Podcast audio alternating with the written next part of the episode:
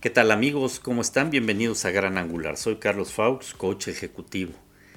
Gracias por escuchar y aquí presente como todos los días, con algunas ideas, con algunas aportaciones, con invitados especiales, como el caso de ayer, con psicólogos, etc. Y, y bueno, sí, hablando de ayer, gracias también a Javier de la calle que nos hizo favor de acompañarnos nos ilustró muchísimo con lo que Monte de Piedad es, lo que representa y lo que puede ser para nosotros en términos de posibilidades financieras. Muchas gracias Javier, verdaderamente fue muy claro, muy preciso. Y, pues sí, ante estas circunstancias que estamos viviendo, que pues ya quisiéramos que terminara, pues no sabemos cuándo vaya a terminar. Y aunque hubiera vacunas, esto va a cambiar ya no es un mundo igual. Pero sí es un mundo lleno de oportunidades para transformarlo, para transformarnos. ¿Qué mundo esperamos? ¿Un mundo como el que teníamos o un mundo mejor? Digo, yo les comparto mi propia visión, es un mundo mejor lo que yo espero.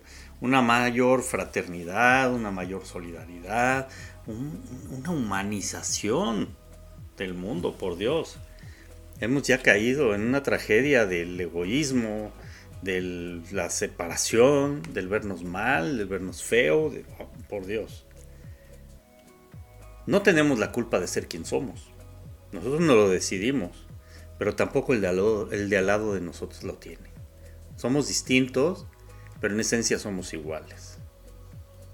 Por eso les invito a que escuchen las cápsulas desde el inicio, porque tienen un hilo conductor en donde justamente lo que se persigue es la autoconciencia, el autoconocimiento, el darnos cuenta de quiénes somos y de qué podemos hacer con lo que somos.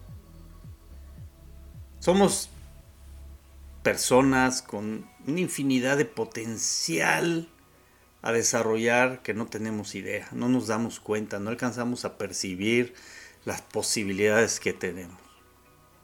Y sinceramente yo día a día me sorprendo de mí mismo y finalmente yo nunca hubiera esperado estar haciendo lo que estoy haciendo porque en primeras no soy millennial. En segundas lo electrónico siempre me ha costado trabajo, debo reconocerlo, pero en terceras lo estoy gozando. Si no hubiera sido por esto, quién sabe cómo estaría yo pasando estos momentos.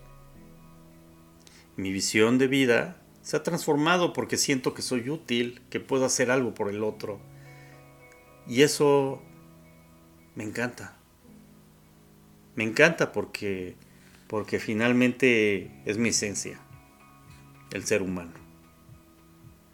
Y quiero compartirles una lectura, algunos elementos de la lectura, que estoy tomando un libro de desarrollo humano que me pareció interesante.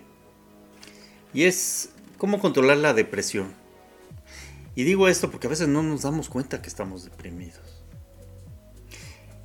Y tiene mucho que ver con lo que hemos venido platicando durante las cápsulas en tener horarios definidos, establecidos de actividades, porque eso nos da un eje de acción que nos permite enfocarnos, que nos permite ver hacia adelante y no tenernos atado a una situación y dándole vueltas. No tiene sentido hacer eso.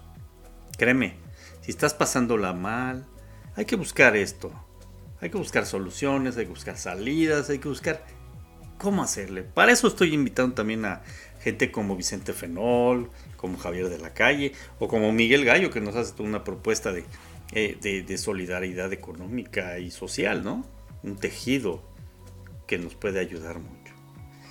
La idea es justo, Vamos a reunir voluntades para tratar de salir de esta situación y fortalecer toda esa visión y no quedarnos en nuestras creencias de que no se puede o de que cuándo va a acabar. No, vamos a buscar cosas positivas. Hay que reenfocarnos, hay que pensar diferente, hay que ser distintos. Y, y les quiero decir lo que tomo de este libro y que nos sugiere para controlar la depresión. Uno, hay que programar la hora de levantarse.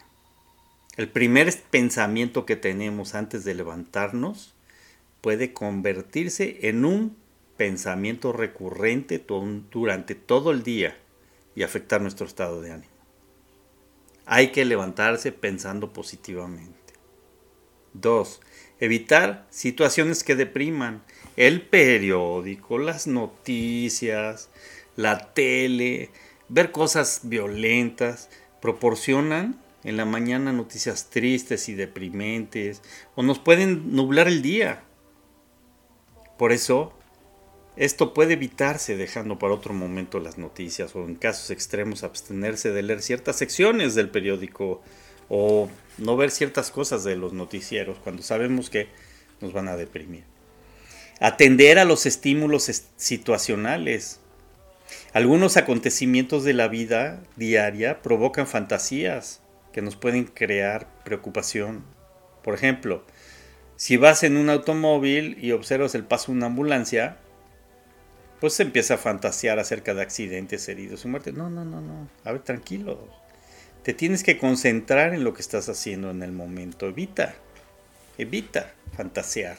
No tiene sentido estar haciendo fantasías. Eso no ayuda. Eso complica las cosas y, y nubla la visión. Por eso, la importancia de estar enfocado siempre.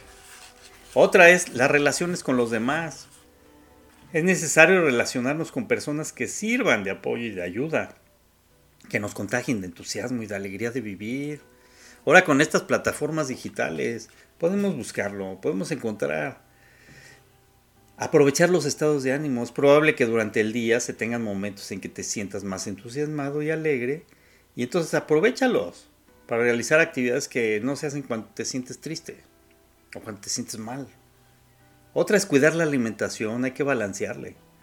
Cuando se sufre una depresión es probable que también se padezcan trastornos de alimentación, por lo que es necesario nutrirnos para tener energía durante el día y evitar enfermedades. Otra es anticipar de modo positivo. Las personas tienden a mirar hacia el pasado, por lo que se necesita anular esa tendencia planeando actividades agradables al futuro para contrastar las realidades y aburridas del presente. Otra es ayudar a alguien. Siempre hay personas con más problemas. De verdad, ¿eh? A veces creemos que nosotros tenemos el problema más grande del mundo, ¿cierto? Te vas dando cuenta que cerca de ti hay gente que está pasándola muy mal y peor que tú. Y hay que ayudar. Hay que sentirse importante para otra persona. Eso ayuda, te da fuerza espiritual y te olvidas de esta depresión. El trabajo voluntario y servicio son antídotos contra la depresión. Otra es planear la hora de dormir. Ya pasó después de todo todo el día, ¿no? Se sobrevivió, pero ahora hay que enfrentar una larga noche de insomnio. Esto se puede evitar si se prepara para la hora de dormir uno. No hay que tomar bebidas que contengan cafeína cuando menos tres horas antes de acostarse. Romper el contacto con las fantasías, fantasías deprimentes, evitar ver programas de televisión desagradables, los noticieros, todo eso en la noche no ayuda, complica. Y también hay que ver, si puedes leer, lee algo agradable, no leas cosas tristes o complicadas, lee algo padre, algo que te enfoque. Tomar un baño antes de ir a la cama es útil para relajarse y practicar ejercicios de relajación te ayudan a conciliar el sueño. Son, son algunas sugerencias que te pueden ayudar. Lo que sí es muy, muy importante es mantener hábitos. Los hábitos te ayudan mucho. Y algo importantísimo es ser agradecidos.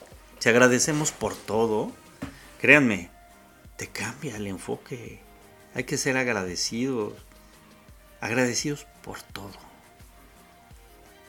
Por eso, queridos amigos, yo los invito a esta reflexión y, y demos gracias que tenemos vida, porque de verdad hay mucha gente peor que nosotros. Y hay que orar por ellos, hay que hay que ver también de qué forma podemos ayudar. No importa que no tengas trabajo. Hay que buscar las formas también de salir adelante. Se van a conseguir, no te preocupes. Escucha los mensajes, no de, de la cápsula, escucha los mensajes de todo mundo. Te van a salir cosas interesantes. Hay que ser creativos. Muchas gracias amigos. Y que tengan un estupendo fin de semana. Que les vaya muy bien y nos escuchamos en dos días. Hasta luego.